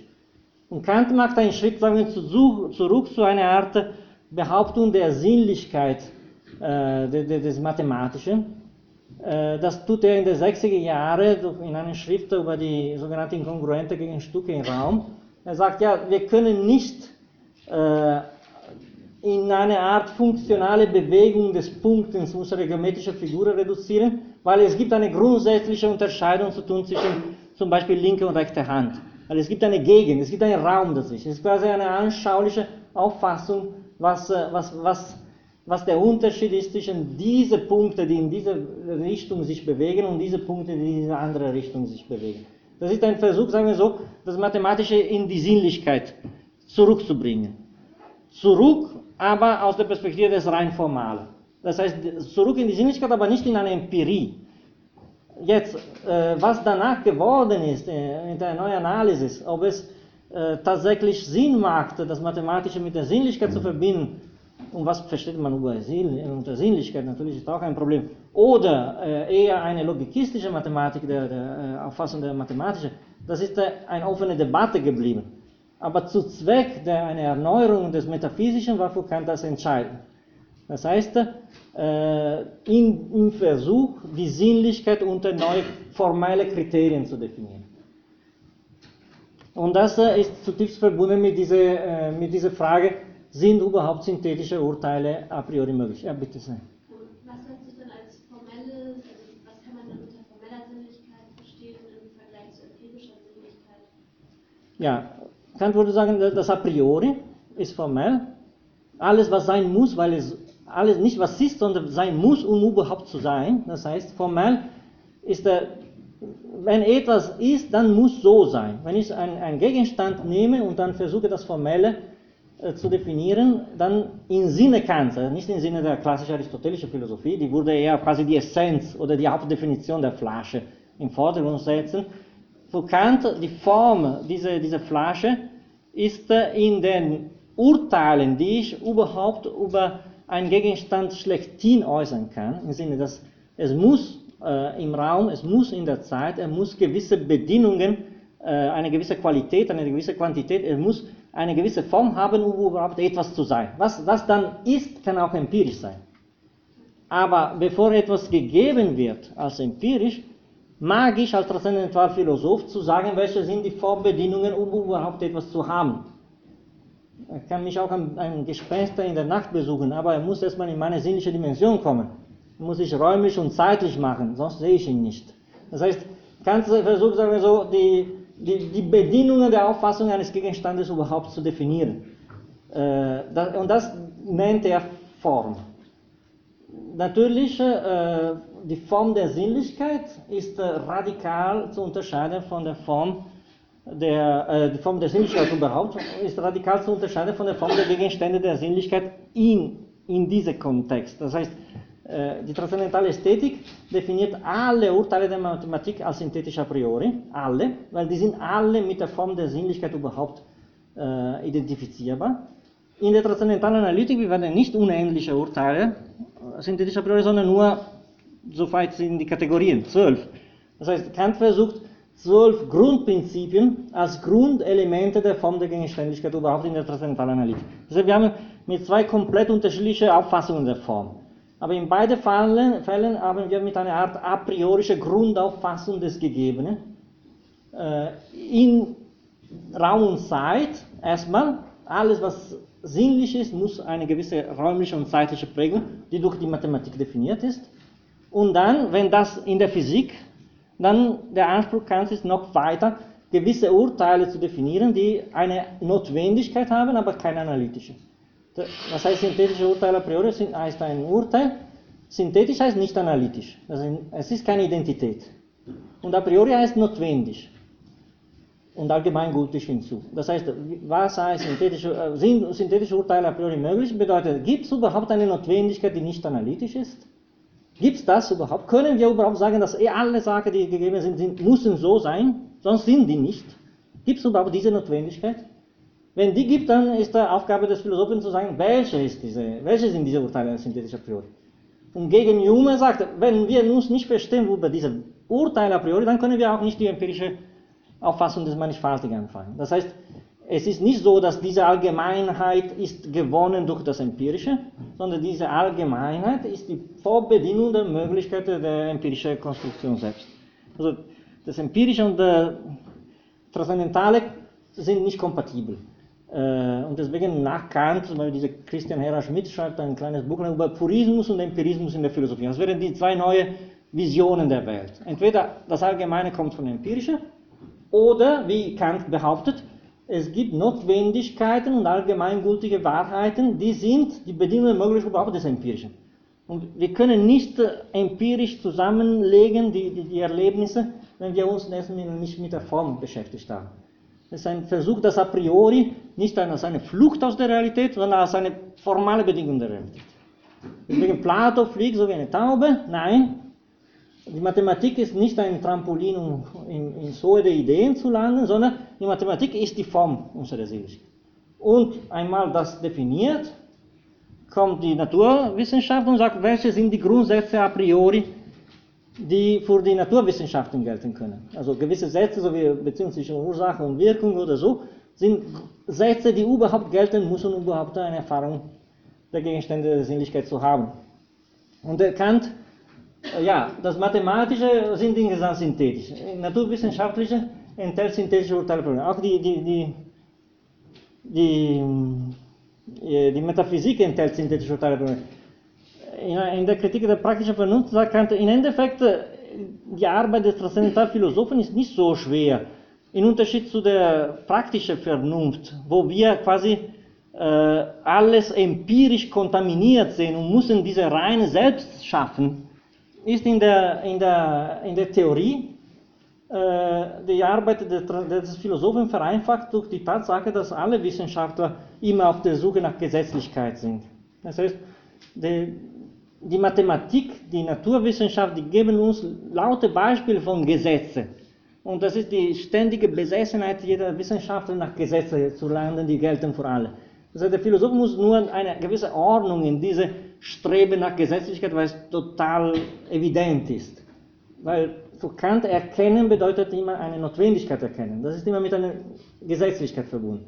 Natürlich, die sind ein Niveau dermaßen hoch von Allgemeingültigkeit, diese Gesetze, die man kann sagen, die sind leer. Ja, das alles, was uns, dass wir erfahren in der, im Raum sein muss, das ist ein bisschen zu wenig gesagt. Aber immerhin, er sagt, halten wir das erstmal fest, weil es gibt auch Metaphysiker, die über, man spricht über Schicksal oder Glück, über Sachen, die sind nicht im Raum. Man landet schnell äh, außerhalb dieser formalen Bedingungen des, des, des Dinges überhaupt. Ja, und äh, die, die, Mathematik gilt ein bisschen als das Element, äh, wo der Streit stattfindet, um überhaupt in eine idealistische Philosophie zu landen oder in eine kritische äh, Transzendental. Das heißt, wenn die einfach als Ideal betrachtet wird, dann sind wir mit Plato in einer Art Aufhebung im, im Sinne des Idealen, mit Kant sind wir im Sinne des Formalen. Und Hume, da sagt er ganz deutlich in Paragraph 6, ähm, ja, das ist natürlich die, die, Frage, was Kant jetzt stellt als, als zentral, fundamental für sein ganzes System. Also wie sind synthetische Urteile a priori möglich? Wie sind synthetische Urteile a priori und welche sind die synthetischen Urteile a priori? Äh, am Ende der 90er Jahre sagt mehrmals Kant und auch hier, dass sein ganzes System, seine ganze Philosophie reduziert sich auf diesen Satz. Das ist, das ist nicht nur ein Satz unter anderem. Äh, und die Rettung der Metaphysik überhaupt hängt von dieser Antwort auf diese, auf diese Satz. Antwortet man mit Jung, es gibt nicht das synthetische Urteil a priori, dann ist die Metaphysik verloren. Antwortet doch mit Kant, es gibt die Möglichkeit von synthetischen Urteil a priori, dann ist die Metaphysik noch zu retten. Ich lese nur von, von zweiten Satz. Auf der Auflösung dieser Aufgabe oder einem genugtuenden Beweise, dass die Möglichkeit, die sie erklärt zu wissen verlangt, in der Tat gar nicht stattfindet, beruht nun das, das Stehen und Fallen der Metaphysik. David Hume, der diese Aufgabe unter allen Philosophen noch am nächsten trat, das heißt, er hat das gesehen, ständig sagt Hume hat alles gesehen, aber da haben wir es negativ beantwortet. Die ganze Deduktion ist nur durch den Kopf von Hume gegangen. Alle anderen Philosophen haben das nicht gesehen, aber er hat immer alles verneint. Glaubte herauszubringen, dass ein solcher Satz a priori gänzlich unmöglich sei. Und was er in B1920 unmittelbar danach sagt, aber ich habe das nicht zitiert, ist genau das. Hätte Hume verstanden, dass die Urteile der Mathematik alle synthetische Urteile a priori sind, dann hätte er den richtigen Weg gefunden. Aber er könnte das nicht, weil er hat die Mathematik in, in rein logische, quasi formale äh, reduziert. Und äh, die Mathematik wäre das Element, was Hume, sagen wir so, rettet von seinem radikalen Skeptizismus hätte er nur gesehen, dass wir mit einer synthetischen äh, und a priorische Dimension haben. Das ist natürlich ein bisschen verwirrend, weil es sieht so aus, als wäre die kantische Philosophie jetzt getrennt in zwei Dimensionen, das Analytische und das Synthetische, aber das ist nicht der Fall. Das ganze System der Philosophie Kants ist unter dem Begriff des Synthetischen und des Synthetischen a priori. Das Analytische wird in dieser äh, ersten Seite quasi ausgeschlossen, als das bloß Formale. Also was was, was ihn interessiert in alle, auf alle Ebenen des de, de, Systems, ist wiederum immer diese Frage, ob es eine Notwendigkeit ist, was nicht analytisch reduzierbar ist. Das heißt, das Analytische ist nicht jetzt das Thema der kantischen Philosophie, so wie manche Interpreten immer behauptet haben. Zum Beispiel, wenn man liest The Two Dogmas of Empiricism von Quine, es sieht so aus, als hätte Kant quasi äh, ja, eine Befürwortung von einem aristotelischen Essentialismus der Identitäten behauptet. Also ich schätze sehr diese Text von Quine, aber seine Auffassung von Kant ist ein bisschen besonders im Sinne, dass es geht jetzt nicht darum, dass Kant durch diese Unterscheidung des Analytischen vom Synthetischen das Analytische thematisieren will. Das Analytische war genau das, was in der alte Aristotelismus die Definition der Form war, definiert hatte. Das heißt, ich bin sterblich, weil in meinem Begriff von Menschheit auch die Sterblichkeit gehört. Das ist alles analytisch enthalten in Definitionen, in Essenzen. Das war die alte Auffassung der Form. Jetzt wir, wir versuchen in dieser Seite von einer Auffassung der Form als Definition, Essenz, Eigenschaft eines Dinges zu einer anderen Auffassung der Form als Gesetz, Gesetzlichkeit. Gesetzlichkeit ist für alles gilt. Das heißt, es geht jetzt nicht mehr um Essenzen, Definitionen, sondern es geht um Grundgesetze, die für alles gelten müssen, um überhaupt etwas zu haben. Und deswegen äh, behaupte ich, dass Notwendigkeit und Objektivität so verknüpft sind bei Kant. Und das ist der einzige Weg aus einem Aristotelismus der Identitäten, wo man versucht immer alles in Essenzen zu reduzieren. Die Frage ist, ist es überhaupt möglich, dass wir eine, eine Notwendigkeit haben außerhalb dieser Identitäten, eine synthetische Notwendigkeit über das Reale überhaupt? Das ist die Grundfrage, äh, die wir äh, nächstes Mal weiter vorsetzen werden in Bezug auf diese Frage ja, des Mathematischen, des Arithmetischen und des Geometrischen in der Transzendentalistik. Ich melde mich per Mail, weil ich gehe davon aus, wir sind jetzt auch, ja genau, 13 Uhr, äh, und gebe Bescheid, um wie viel Uhr wir den Raum reservieren können, um, sagen wir so, offene Diskussionen zu haben, wo ich nicht äh, alles beantworte, sondern ich lasse ein bisschen Platz für die Diskussion. Danke sehr.